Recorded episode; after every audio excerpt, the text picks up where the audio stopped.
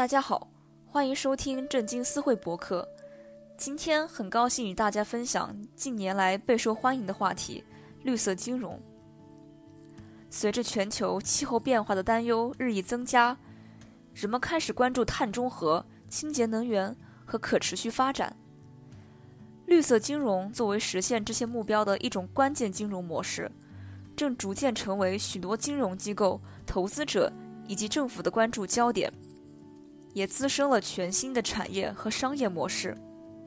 那么，绿色金融到底是什么呢？简单来说，绿色金融是指那些促进可持续发展和社会福祉的金融产品、服务和投资。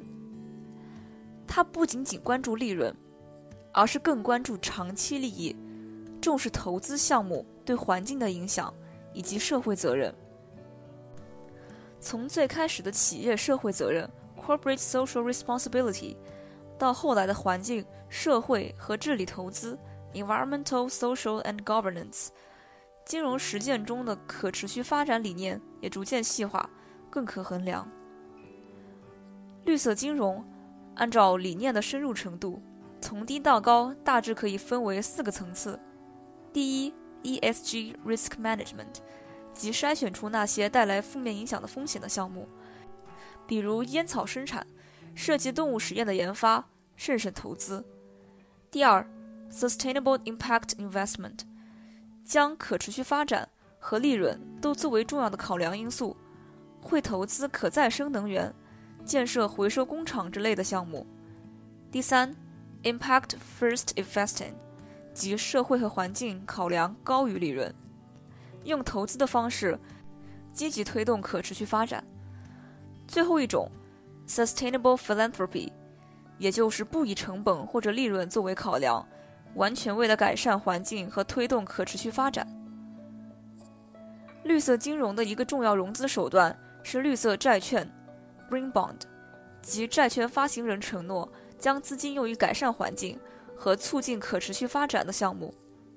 去年。小米发行的绿色债券是一个很好的例子。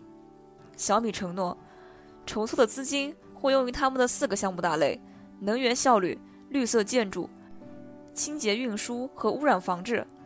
比如，其中小米计划投资一百亿美元在智能电动汽车领域建设无人智能工厂，机器无需光源即可运作，也不需要人们进行干涉，从而实现全天二十四小时熄灯生产，节约能源。二十一世纪以来，绿色金融不断加速发展。全球绿色债券发行总额从二零一二年的二十三亿美元增长到二零二一年的五千一百一十五亿美元。这十年间，全球绿色债券发行总额累计达一点四万亿美元，显示了绿色金融的蓬勃生机。根据 PNB Paribas 的报告，英国七项可持续和社会责任投资。Sustainable and Responsible Investment（SRI） 战略中，六项的所属资产在2015年至2017年间都持续正增长，其中 ESG 治理整合策略的增长率高达27%。同时，能源方面，全球清洁能源投资持续上升，在2016年反超化石能源，并在2022年达到了1.7万亿美元。然而，绿色金融仍然面临着一些挑战。近期数据显示，全球可持续资金流入也受到市场因素和经济大环境影响，出现了显著的下降。二零二三年的第二季度跌至仅一百八十亿美元，下降超过了百分之四十。工党的二百八十亿英镑绿色繁荣计划也受到了影响，实施时间推迟，且预期范围每年缩减了多达八十亿英镑。同时，目前只有百分之十二的联合国可持续发展目标 （UN SDGs） 步入正轨。